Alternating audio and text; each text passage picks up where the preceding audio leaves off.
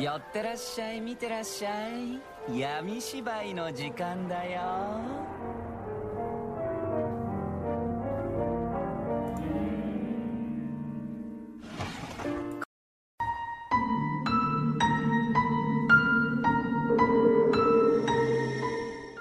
Hello，大家好，欢迎大家来到夜色镇。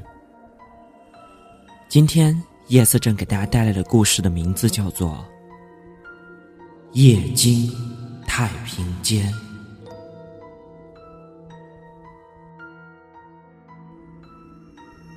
阿虎是一名在太平间工作的看护工，为人好赌、好吃懒做，没有什么上进心。因为这份工没有人管他，同时又胆大，所以呢，他就选择了这份工作。太平间就是在医院的停尸房，每天都有在医院无法医治的尸体运进来，也有不少被家属来认领出去的。阿虎只是负责看一下，登记一下。因为都是二十四小时看守，所以他跟同事平时都是轮流着互相白夜班，每个月换一次。夜班平时也没有什么事儿，医院也就只安排了一个人在这里看守。这一天，又到了阿虎值夜班了。臭小子，你再晚点来！与阿虎交班的有点生气，不过也无奈，那小子上班不迟到才奇怪呢。于是说完，他就走了。阿虎还是一副懒洋洋的样子，也没有搭理回答，一来就躺在椅子上，又准备睡觉了。一睡就睡到了午夜一点。您好，我来领尸的。一个红裙子的年轻女子来了，光线昏暗，也看不清她长什么样子。您好，他又叫了一遍，忽然间觉得这里的温度也下降了几度。阿虎打了一个冷战，睁开了眼。哎呦！阿虎惊叫了一声，看清楚，原来是个人。他怒斥道：“你谁啊？大半夜的，你跑来这儿做干什么？人吓人，吓死人的，大姐！”那女子的情绪没有任何的波动，依然是很冷静的说。我来领尸的，神经病！大半夜的来领什么尸体啊？你什么时候进来的？叫什么名字？阿虎一脸不耐烦的问。昨天，莫子兰吃安眠药自杀了。跟我来吧。阿虎翻看了一下记录表，确认了一下，便叫那女子一起过去找。A 三十六，你看看是不是这个？说完，阿虎拉出了存尸柜，拉开了拉链看了那尸体的脖子上还缠着一根粗绳子，心里嘀咕了一声：“我靠，哪个混蛋包装的？”被人家家属看到了，这可不好。上头知道又该骂我了。接着，他就把绳子给取了下来，细心留意一看，这尸体也是一个年轻的女子，还挺漂亮的。这么年轻轻的就死了，哎，真是可惜呀。安眠药，哼。八成又是为情自杀了吧？穿着红色，红色，这这这样子跟认领来的那个倒是有几分相似啊！阿虎打了个冷战，忽然觉得浑身发麻，冷汗直流。他慢慢的回过头去，看见那女子还站在那儿。这，不就是躺在那里的尸体吗？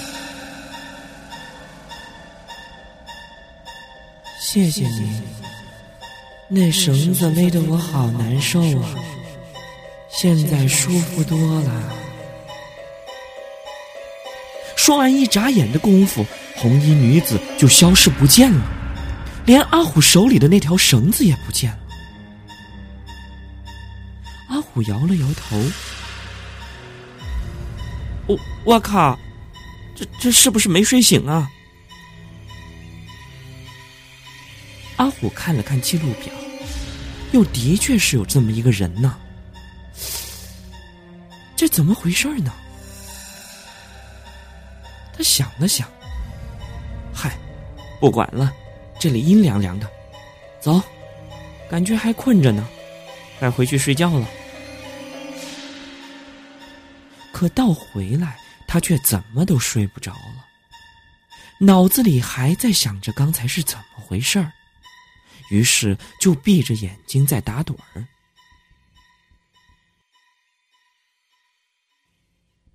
又到了有点昏昏沉沉的时候，忽然间，听到那里面的停尸间发出了声音：“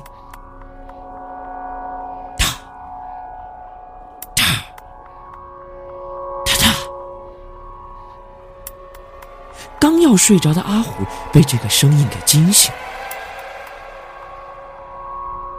谁呀？谁在里边？阿虎大喊一声，本来心里一股气儿没地儿出了，他一喊，里边就立刻停了下来。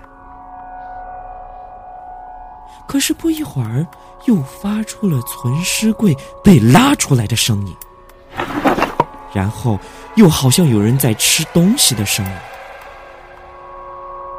阿虎听得不耐烦了。心里想：“妈的，是哪个混蛋跑到这种地方吃东西？”于是便起身打算走进去看看。当他一开门的时候，就看见一个黑影飘了过去，然后看了看四周，一个人也没有。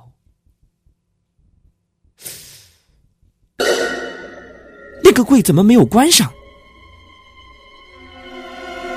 当阿虎走进去，打算关上它的时候，却发现那尸体的内内脏呢？这个胶带里边怎么都是血？啊，还有血迹都弄到外面去了。内内脏，内脏跑哪儿去了？那柜门上写着 “B 五十七”，无疑车祸。怎么，车祸把内脏都都撞没了？阿虎没有想那么多，急急的把柜门给关上，转身又出去了。呼的一声，好像又是一道黑影迅速的飘过。阿虎回头看了看，停尸间除了躺在那里面的，就他一个人。什么都没有。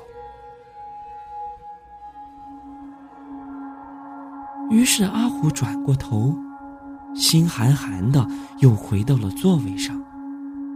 这回他彻底的一点睡意也没有了。看了看时间，刚好凌晨三点。无意中觉得周围的温度好像又忽然下降了。越来越冷，可他还是一直在冒冷汗，还没有从刚才的那一幕回过神儿来。滴答，滴答，四周静的连手表的秒针走动都听得到。轰的一声，又是一声拉柜门的声音。还没等阿虎完全反应过来，接着又是轰轰轰的三声。不一会儿，又是有人在吃东西的声音，而且还不止一个人。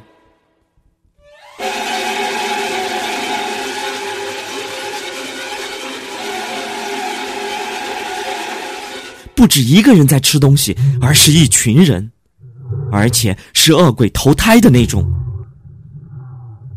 阿虎被这声音搞到神经发麻，平时天不怕地不怕，还没有到这个样子过。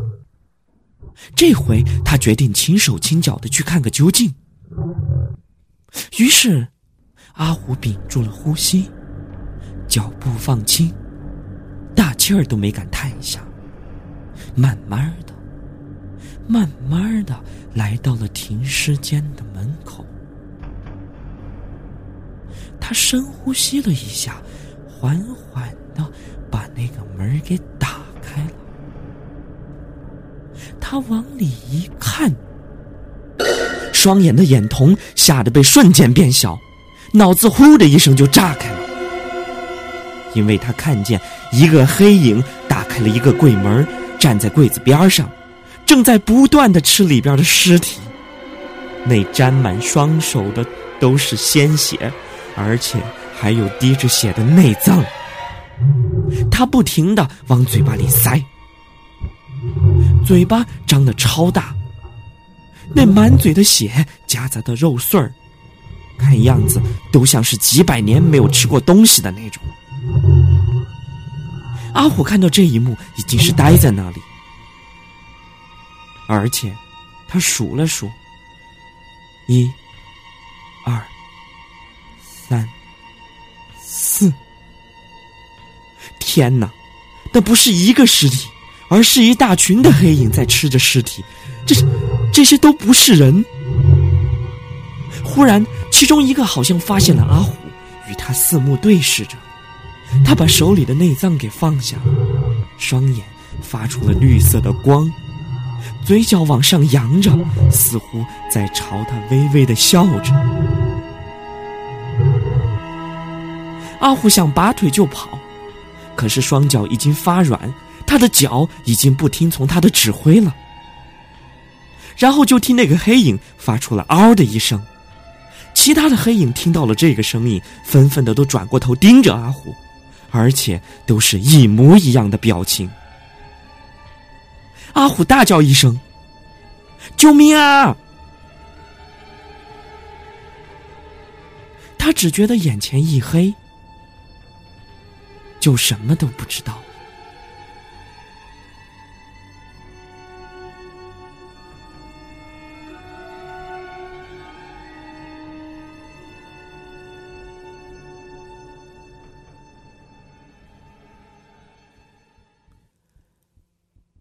不知过了多久，他睁开了双眼。他看到了天花板，看到了自己打着点滴。原来他睡在医院的病床上。难道有人是救了我吗？阿虎心里这样想着。他觉得头非常的疼。不一会儿，护士来了。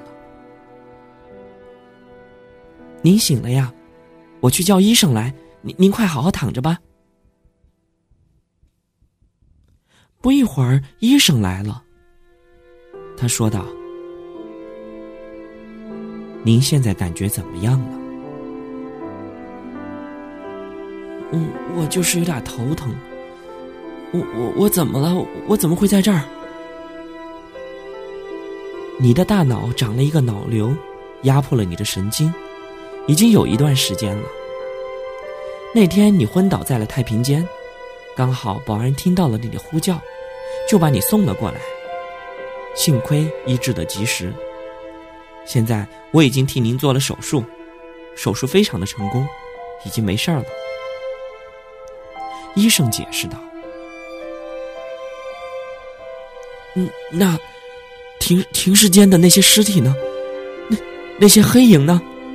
还有，尸体都被他们给吃掉了吗？阿虎继续追问道：“尸体被吃？黑影？没有您说的那些东西，可能是您的那个脑子里的瘤让您产生了幻想，看到了那些东西。没什么事儿，什么都没有发生。您现在好好休息，什么都不用想。一会儿您要是觉得有些什么不舒服的话，就可以跟护士说。”医生说完了这些，就准备出去了。忽然，他的眼睛里有一道绿光，忽的就闪过去了。他的嘴角往上一扬，这一幕只停留了一秒钟，他就转身出了病房。而这一幕，恰好被阿虎给看见了。唉也许这一切又是我幻想出来的吧。阿虎的眼皮越来越沉重，于是他又缓缓的闭上了眼。